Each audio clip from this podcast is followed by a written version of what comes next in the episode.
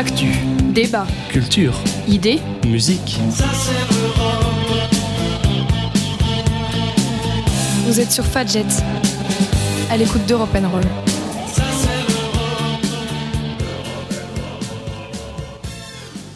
Bonjour à tous, vous êtes bien sur Fadjet et vous écoutez Europe Roll, une émission qui vous parle d'Europe, de culture, d'actualité.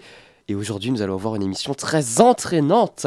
Mais avant de vous révéler le sujet de cette semaine, disons tout d'abord bonjour à ceux qui sont autour de cette table. Alors, il y a Alexis. Bonjour. François-Xavier. Bonjour à tous et Benjamin. Bonjour. Quel est le thème du jour, les amis? Bah, François-Xavier, je pense que tu peux y aller. Oui, j'ai un petit teaser pour nos auditeurs. Alors, on va vous parler des trains, de la gestion ferroviaire en Europe, en faisant des points avec l'actualité, avec ce qui se passe à cette heure-ci, que vous soyez dans les blocages ou euh, que vous soyez potentiellement concerné à l'approche du week-end par les blocages SNCF. On va donc vous parler du rail et de sa gestion en Europe.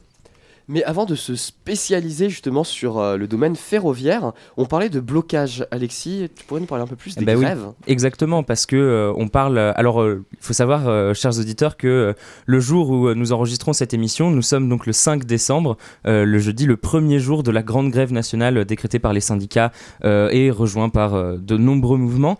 alors, du coup, je me suis posé la question, mais finalement, une grève, c'est quoi? Et ça vient d'où? Alors au Moyen Âge et jusqu'à la Révolution, euh, les, artisans et leurs employés dans les villes sont une catégorie dont les pouvoirs se méfient beaucoup. Euh, s'ils s'unissent pour revendiquer une augmentation des tarifs dans le cadre des corporations, bah, ils risquent de remettre en cause tout le pouvoir des, décidants, donc c'est dangereux. Les différends entre patrons et ouvriers se traînent en général d'homme à homme, et ça finit pas bien. Et on en observe euh, pas moins quelques grèves collectives, par exemple chez les bonnetiers parisiens en 1724, ou encore les peintres à Versailles en 1748 terrible, les bonnetiers, Versailles, ouais, de Attention. Hein.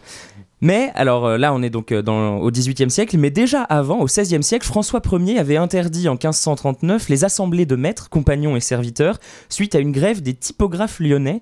Alors ce principe est ensuite toujours repris sous la monarchie.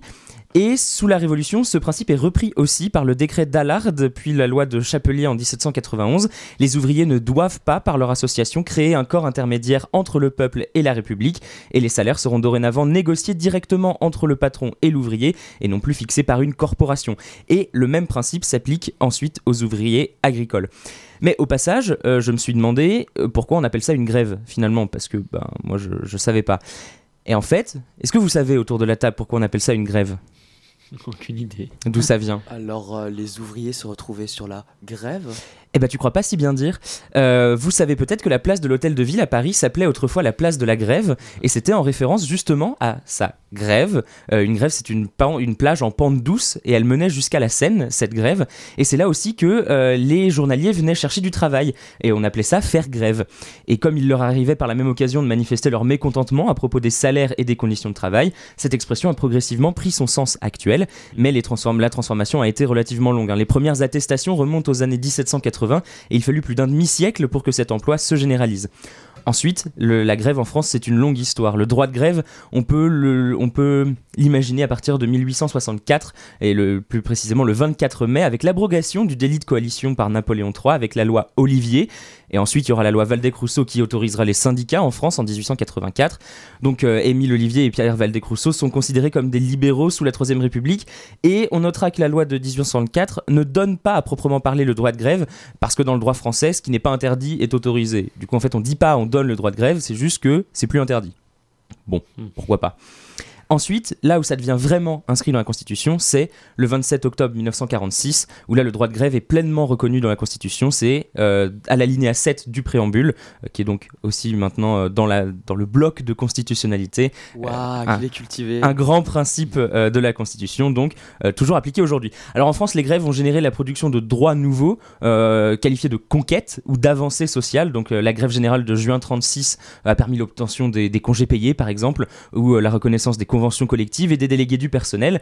La réduction du temps de travail a été une lutte importante. Ensuite, euh, en 1888, il y a eu le, 1er mai euh, comme journée annuelle de grève, ayant pour but la réduction de la journée de travail à 8 heures. Bon, et puis après, il y a d'autres exemples euh, qui donnent l'aspect de, revendiquer quelque chose. En 1984, la grève du 12 du 1934, pardon, la grève du 12 février, c'était contre le fascisme cette fois. C'était pas pour des, pour des avancées sociales. Donc, la grève, c'est pas seulement pour être pour des nouveaux droits et pour euh, des avancées, ça peut aussi être contre, donc contre le fascisme, mais aussi contre des réformes. Et là, ça devient plus intéressant. Ça a été le cas en 1995 où une grève de trois semaines avait paralysé toute la France. Juppé avait dû abandonner la réforme des retraites. Et tiens, tiens, nous y revoilà aujourd'hui, 5 décembre 2019, grande manifestation dans toute la France contre, je vous le donne en mille, une nouvelle réforme des retraites. Donc la grève, ça fait un peu partie de la culture française, si bien qu'on en a fait des films. Et puis, euh, bref, en France, c'est un peu euh, je fais la grève donc je suis. Puis bon, c'est- on a raison finalement quand même. On, Cocorico. on- on laissera chacun juge de cette dernière opinion, n'est-ce pas, Alexis? Oh bah, vu ce Juste- qu'on a. Non, on peut, on peut quand même, on peut quand même euh, dire qu'avec ce, que- ce qui a été conquis par la grève, je dis pas qu'il faut faire la grève tous les jours. Sinon, Néanmoins, on se place, sinon, on se c'est place une- du point de vue de nos amis allemands notamment. Ils ont un, un vieil adage euh, que je vais traduire qui dit qu'en France on fait grève d'abord et on discute ensuite, contrairement à l'Allemagne où les syndicats sont beaucoup plus puissants et mieux organisés que peuvent l'être les syndicats c'est surtout français. ça. C'est la question de la puissance des syndicats. ouais. Et parlant perspective comparative en Europe, notre sujet restait tout de même les trains, les réseaux ferroviaires. Donc, que j'ai dit les trains, les réseaux ferroviaires plutôt que le réseau ferroviaire. Euh, Benjamin, tu pourrais nous expliquer un peu tout ça? Comment un train fait pour passer une frontière? ouais, ouais, c'est une très bonne question. En fait, euh, moi je vais m'intéresser sur justement les trains, comme tu as dit, en, en Europe. Euh, on se demande souvent, voilà, les trains, on voit qu'ils peuvent traverser les frontières librement, mais justement, comment est-ce qu'ils font pour traverser les frontières? Parce qu'il y a différents trains, différents types de rails, enfin, et même différentes signalisations. Donc il y a tout un tas de, choses qu'il faut justement euh, régler et qu'il faut adapter sur les trains pour qu'ils puissent justement être euh, transfrontaliers. Alors, il faut savoir une chose, c'est que avant 1945, chaque pays avait son propre système ferroviaire, incompatible avec les autres systèmes ferroviaires existants en Union européenne. Aujourd'hui, la mondialisation nous a en fait poussé hein, à, rendre euh, cet ensemble ferroviaire beaucoup plus homogène. Ainsi, pour réussir à traverser des frontières, les trains doivent s'adapter aux spécificités ferroviaires du pays dans lequel ils arrivent. À la frontière, euh, on adapte donc plusieurs choses sur le train. Il y a vraiment de nombreux points techniques. Moi, je vais en parler quelques-uns. Euh, par exemple, l'écartement des voies grâce à un changement d'essieu ou de bogie, ou grâce à un système d'écartement et de resserrement des roues pour s'adapter aux différentes voies ferroviaires. Juste, qu'est-ce qu'un bogie? Un bogie, c'est euh, justement, vous savez, les, les petites roues, les, les roues qu'il y a sur les trains et le, comment dire, le, le système qui lie justement les roues entre elles. Euh, et qui doit être écarté ou non en fonction de la, la largeur des rails. Ok, c'est Voilà. très mignon comme nom Ouais. pour euh, ça. no- nos, nos auditeurs fidèles lecteurs de La vie du rail, je crois, euh, le magazine euh, dédié euh, aux, passionnés de train, euh, Voilà. auront, Que auront l'on compris, salue, que l'on salue d'ailleurs. que nous saluons exactement, auront compris la référence. J'espère. J'espère que j'ai pas trop. euh, Enfin, j'espère que j'ai bien expliqué quand même le terme, mais bon. Voilà. Alors ensuite, le train doit adapter euh, sa tension d'alimentation électrique. Parce que pareil, hein, il y a une euh, charge électrique qui est différente hein, en fonction des différentes lignes de train. Donc on a des trains qui s'appellent des trains multitensions, par exemple, qui peuvent justement modifier euh, leur tension électrique lors du passage des frontières. Euh, la hauteur des quais, très important aussi, doit être prise en compte. La hauteur des quais, c'est vraiment quelque chose qui change d'un pays à un autre et même d'une station à une autre. Et cette adaptation, elle est particulièrement nécessaire pour les personnes à mobilité réduite, hein, lorsque les trains passent les frontières. Et enfin, le gabarit du train, il peut pas être modifié. hein. Le train, il peut pas changer de, de taille en, cours de route, et donc on choisit des trains transfrontaliers en fonction des contraintes des pays qu'ils traversent. Ok, donc plein de mesures d'harmonisation finalement. ça. C'est ça. Euh, on parlera bientôt de mesures de libéralisation. mais Ce sera après notre première pause musicale. Alexis, que nous proposes-tu? Alors pour commencer aujourd'hui, puisqu'il n'y a pas de train pour partir, hein, aujourd'hui 5 décembre, il y a 90% des trains qui roulent pas, et ben on va rester à Nancy avec cette première musique, et c'est la musique d'un rappeur nancéen qui s'appelle Kikessa, et qui va parler tout simplement de, de Nancy, de sa ville. Euh, Kikessa, il s'est fait connaître sur YouTube avec un format hebdomadaire, il sortait un son tous les dimanches dans les dimanches de hippie, et avec quelques coups de pouce de gros youtubeurs, sa chaîne a décollé, et il a fait l'Olympia récemment. Je vous propose donc Nancy de Kikessa. Dans ma ville, dans ma ville, dans ma ville, dans ma ville, dans ma ville, dans ma nouveau. Et puis, je suis jamais parti, j'ai pris quelques vacances. Je leur laisse de l'avance, je les attends encore, y a une bête de latence. En vrai, je suis à l'ouest, même dans l'est de la France. Tout ce qui m'arrive, c'est loin d'être de la chance. Je travaille le peur à mec, c'est de la science. Je me déplace uniquement pour soulever des mamans, même si c'est vrai que j'ai l'air d'être vraiment marrant. Tu feras demain ce que j'ai fait hier. Tu verras ta photo dans les faits divers. Nancy en mai, on est en plein hiver. Tu te shoots, je mets des shoots à la pépinière. On arrive en paix, mec, on a le seum. Une chose est sûre, c'est qu'on a le juice. Je vais me venger, te planter, te manger, te lancer des trucs, pas te pranker comme bat. On va t'allumer comme Kali ici. Les hippies sont comme ça ici. Plastal ne son et lumière chaque année est beaucoup moins claqué que Kavinsky. Je ramène la tour Eiffel si je gagne au loto. Kiké, ça fait grimper les impôts locaux. Les jambes de ta meuf sont ouvertes H24 comme mon Mac ou le Mac de J'ai l'air essoufflé, même si j'ai tout fait. J'ai tout, ferai jamais dans ma ville. Même si c'est tout frais, mes gars ont tout Le gang est placé dans ma ville. Placé dans ma ville.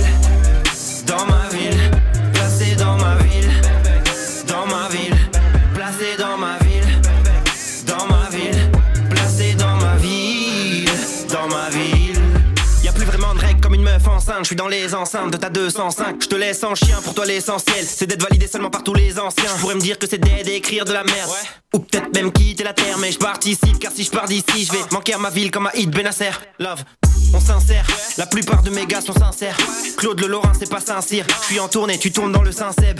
Où que tu sois, tu me vois comme le haut du lièvre. Je suis chaud, je suis en haut du check. Si tu me cherches, je suis juste en dessous du ciel. Tu danses ou tu saignes. On fait en 4 jours ce que vous faites en 6 mois. Gros dragon nouvelle en chinois. Tu connais mon adresse, je suis Cal Corver. Les nouveaux hippies m'attendent devant chez moi. T'as négligé ma ville, tu pouvais pas savoir. Si tu t'excuses, non, parlons plus. Je vais mettre Nancy sur la carte de France juste parce que je pense qu'on aggrave le truc. J'ai l'air essoufflé, même si j'ai tout J'ai tout, ferai jamais dans ma ville. Même si c'est tout frais, mes gars ont tout fait. Le gang est placé dans ma ville. Placé dans ma ville. Dans ma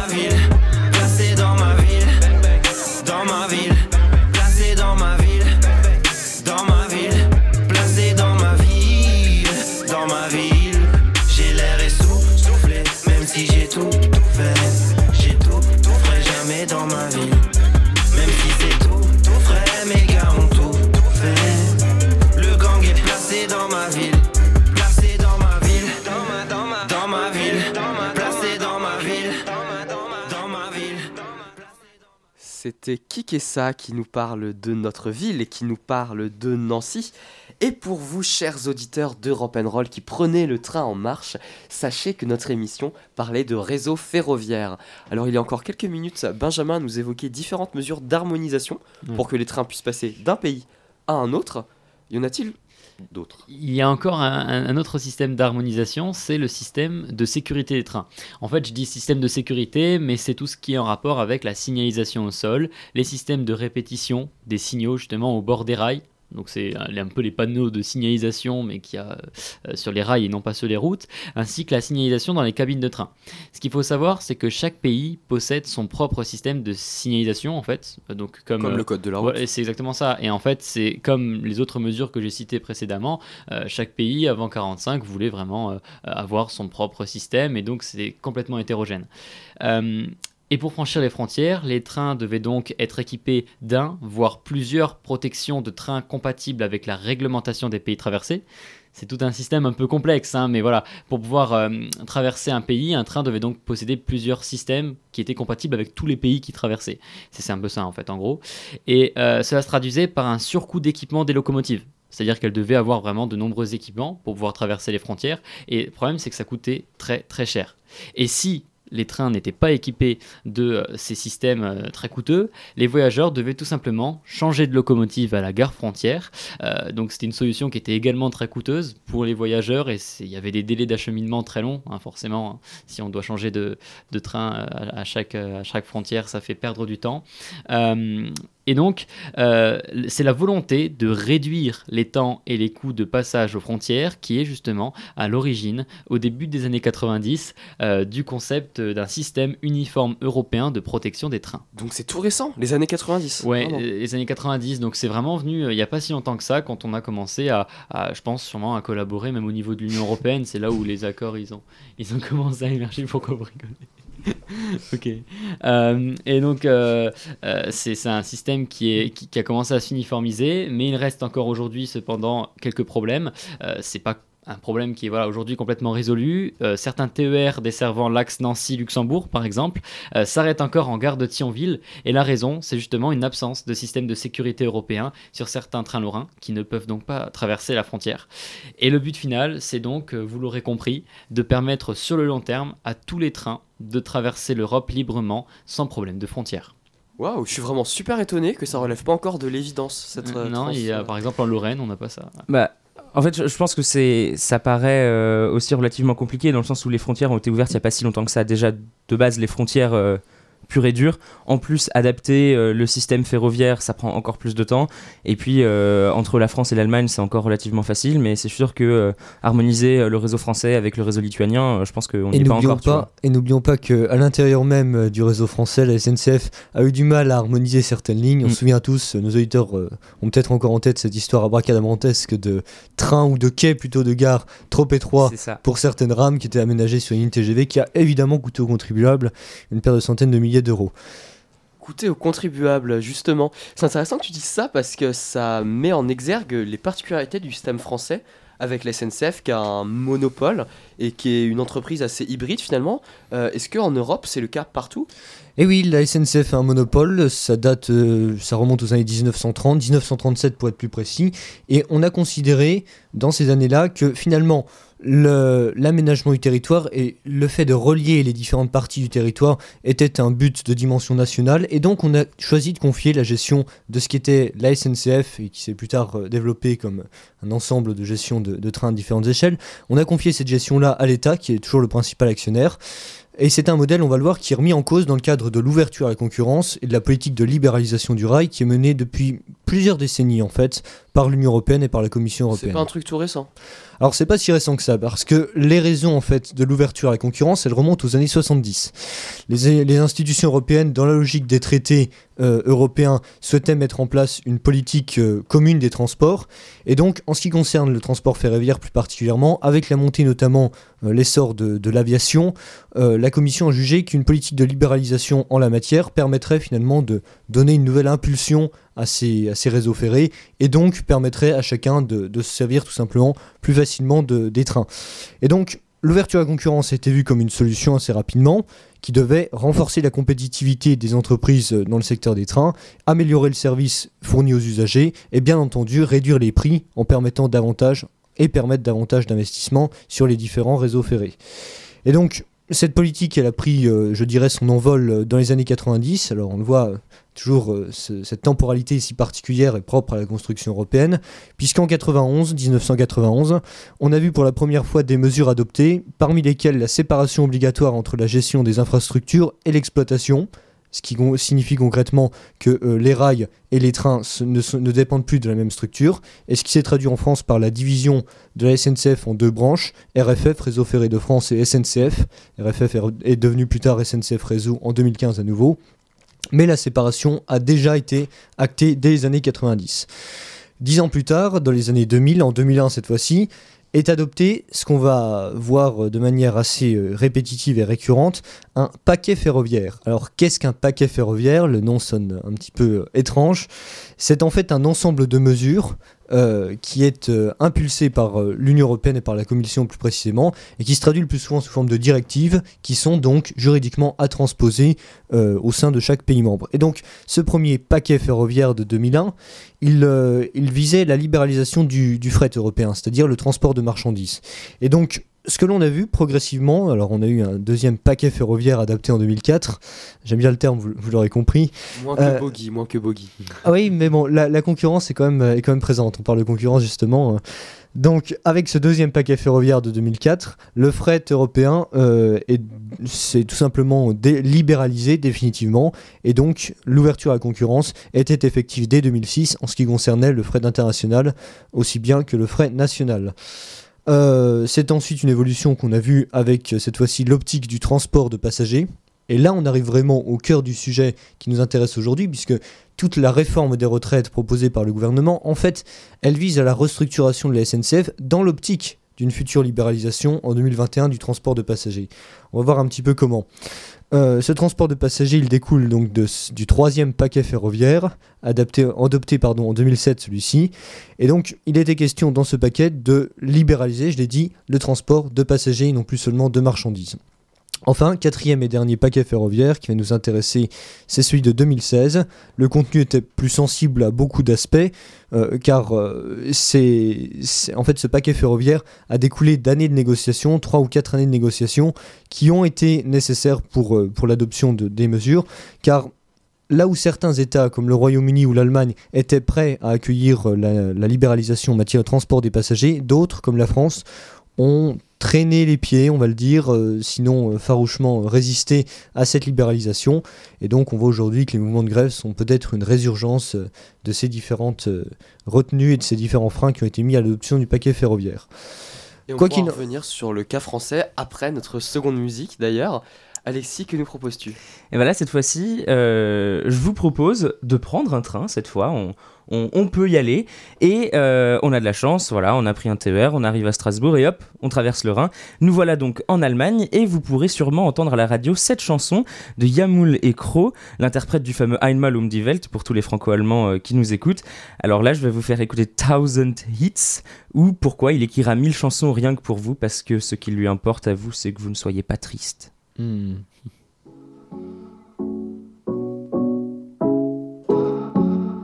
Seit Tagen nichts mehr gegessen, ja. Denn du sagst, es sei das Beste, ja. Wir brachen viele Versprechen, ein paar von den Gesetzen. Auf den Straßen miese Action, ja. Dachte, du brauchst mich auch. Hab gehofft, du wärst kein Junkie und nicht ein Rauschgift auch. Fuck, ich lieb's, wie du mich ansiehst. Ich bin high alleine ohne Plan. Jede Zeile, jede Strophe sagt. Kann sein, ich hab dich auch vermisst, oder? Vielleicht war es nur der Augenblick, aber wenn es sein muss, schreibe ich tausend Hits und sing sie für niemanden außer dich. Deine Mama sagt, sie traut mir nicht,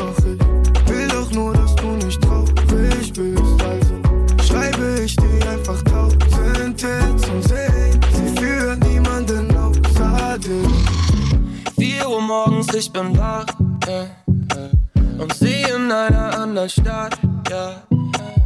Zieht mit Girls durch die Clubs, mm. Ich kann hören, wie sie lacht. Ich call dein Phone, doch du ghostest mich. Check dein Insta, doch du postest nicht. Ich bin allein und schreibe tausend mm. Mit jeder Line merk ich, ich brauch dich nicht, kann sein, ich hab dich auch vermisst, oder?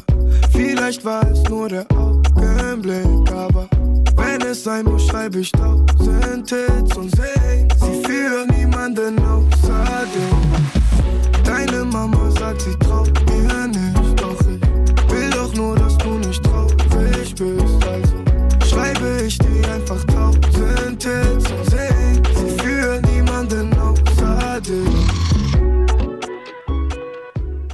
Notre émission va son petit train puisque nous continuons notre discussion sur la libéralisation du marché ferroviaire européen.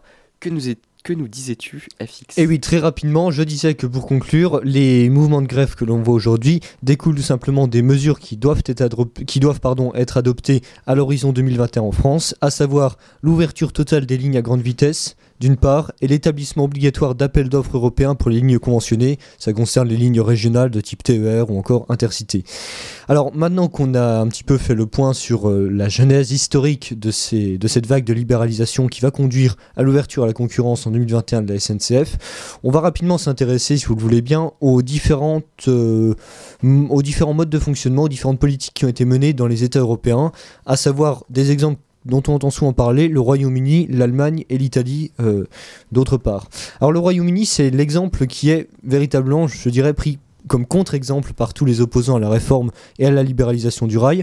Pour vous donner une idée, même il y a quelques mois de cela, le très libéral journal anglais The Economist titrait même Oui, la réforme du train est nécessaire en Europe, mais ne le faites pas comme on l'a fait. Ne le faites pas comme nous. Alors, ça vous donne une idée plutôt, c'est c'est de- plutôt, voilà, c'est plutôt clair quoi. de, de l'ampleur de la mesure. En fait, la libéralisation du rail, euh, elle a eu lieu dans les années 80 sous l'égide, bien entendu, de, vous l'aurez deviné, la Dame de Fer. Margaret Thatcher, Bien évidemment. évidemment. dans les vagues de privatisation et de libéralisation. Mais euh, c'est c'est un désastre complet, dans la mesure où on a vu s'accumuler euh, une mauvaise gestion des rails, un mauvais entretien, des accidents qui ont même euh, causé la mort de passagers dans certains cas, une augmentation des tarifs et globalement une diminution de l'investissement euh, dans, les, dans le secteur ferroviaire. Ce qui est donc, si vous vous souvenez des objectifs de la libéralisation, tout le contraire de ce qui était prévu. Ouais, ça, a une raté quoi. catastrophe partout en Europe, la libéralisation. Eh bien, pas forcément. On a vu également émerger des modèles euh, hybrides. Alors, c'était le cas notamment en Allemagne, puisqu'en 94, le système, le, le système ferroviaire a été libéralisé, mais avec toutefois une nuance importante, dans la mesure où c'est l'État fédéral qui contrôle le réseau, et donc qui est responsable des investissements, et qui a repris à son compte la dette de la Deutsche Bahn, et donc l'entreprise allemande est en quelque sorte toujours sous contrôle de l'État. On, se dirige plutôt vers euh, ce type de modèle dans le cadre de SNCF. Enfin, pour l'Italie, à partir des années 2000, c'est plutôt une ouverture à la concurrence qui s'est traduite par l'apparition de nouvelles compagnies, compagnies euh, à bas coût, Italo notamment, qui euh, proposent d'autres types de services et qui semblent fonctionner relativement bien sur le, le plan de le, le point de vue des, des coûts et des billets. On peut toutefois noter une, euh, une remarque importante pour conclure euh, cette chronique, c'est que sur ces trois marchés, comme en France, il faut à chaque fois, quand on parle de libéralisation, tenir compte des spécificités propres au réseau ferré dans chaque pays. En France, on sait que le réseau ferroviaire est très centralisé autour de Paris, qu'on a beaucoup de lignes à grande vitesse par rapport aux autres pays, et donc ce sera sans aucun doute un des points saillants des discussions euh, dans les prochains jours et dans les prochaines semaines à propos de cette libéralisation de la SNCF. Et si je peux juste faire un point calendrier, euh, la libéralisation du réseau français, euh, comme l'a évoqué euh, euh, François-Xavier juste avant, va pas se faire en un jour. Euh, J'ai le calendrier sous les yeux. Les premières, donc les lignes TGV seront les premières à être ouvertes à, à la concurrence en 2020-2021 selon le calendrier. Et par contre, pour ce qui est des lignes de, de RER ou de Transilien, là ça peut aller jusqu'à pour le RER A et RER B, pas d'offre à la concurrence avant 2040. Donc voilà, on n'est pas, euh, ça va pas se passer d'ici à demain euh, la, la concurrence complète sur le réseau français. Les réformes sont comme des locomotives, elles ont une grande inertie apparemment. Exactement.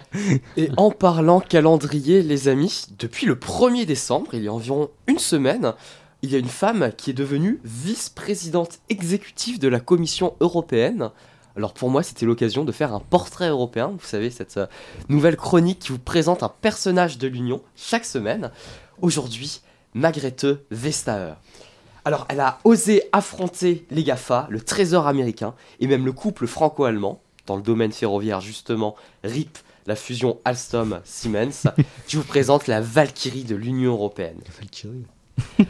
Comme je vous l'ai dit, depuis une semaine, elle est vice-présidente exécutive de la Commission, et son titre est Pour une Europe préparée à l'ère numérique. Comment en est-elle arrivée à ce Graal communautaire? Alors il faut savoir qu'elle vient d'une famille extrêmement euh, politisée, puisqu'en juin 88, alors qu'elle a tout juste 20 ans, elle se présente aux législatives sous les couleurs du Parti social-libéral danois, euh, qui a été fondé par son grand-père et dont son père est lui-même un élu. Alors, à ces législatives, elle perd, elle ne rentre pas au Parlement danois, mais elle devient extrêmement populaire au Danemark, a une visibilité médiatique assez énorme, ce qui la pousse, de fil en aiguille, à devenir la chef de file du Radikale Venstre, donc euh, ce parti social-libéral danois, en 2007. Ce n'est qu'un début. En 2011, la chef de file de Radikale Venstre décide de soutenir les réformes lancées par la droite libérale conservatrice, c'est-à-dire suppression de l'allocation pré-retraite, réduction par deux de la durée des indemnités de chômage, etc. Et c'est à cette époque qu'un syndicaliste lui offre une sculpture géante de doigt d'honneur. Alors, elle... Qu'elle a toujours dans son bureau à la commission aujourd'hui. Exactement, pour se rappeler toutes les conséquences euh, des politiques qu'elle euh, prend euh, dans son bureau. Elle aurait peut-être dû y penser avant d'interdire la fusion Alstom-Siemens par ailleurs. Mais, mais je, je suis sûr que le ministre français de l'économie et des finances, Bruno Le Maire, euh, doit sans doute avoir prévu lui offrir une autre statue tout aussi inspirante à l'occasion de cette fusion. Et oui, car c'est une femme de fer, euh, euh, Margrethe, une femme de fer d'ailleurs, tant que ça, que le gouvernement danois décide de l'envoyer à Bruxelles pour se débarrasser d'elle. Elle est beaucoup trop puissante. Bruxelles, où elle devient commissaire à la concurrence de la commission de Juncker, et en grimpant en popularité, en étant à la fois cette dame de fer et euh, cette dame originale, euh, toujours dans des robes colorées. euh, De quoi impressionner les GAFA, là, sans aucun doute. dans fantaisiste et drôle, ce que je veux dire, c'est qu'elle a un énorme quotient sympathie qui la rend médiatique et qui donne à sa cause, à savoir euh, le redressement fiscal d'Apple, 13 milliards de dollars, les amendes à Google, 4 milliards de dollars, un poids non considérable. Tant et si bien qu'elle en arrive à être pressentie pour devenir la présidente de la Commission européenne euh, cette année. Elle ne l'a pas puisque c'est Ursula von der Leyen du PPE qui le deviendra. Toutefois, Ursula ne sera pas jalouse, reconnaîtra les talents de Margrethe et lui, et lui concédera une vice-présidence. Voilà, ça me semble être un personnage qu'il est important de noter. Ce sera tout pour cette semaine, les amis. Merci d'avoir été présents dans cette émission. Je vous dis à la semaine prochaine. Surtout, n'hésitez pas, vous pouvez nous suivre sur Spotify, sur Twitter, sur Vimeo. Et on se dit à très bientôt.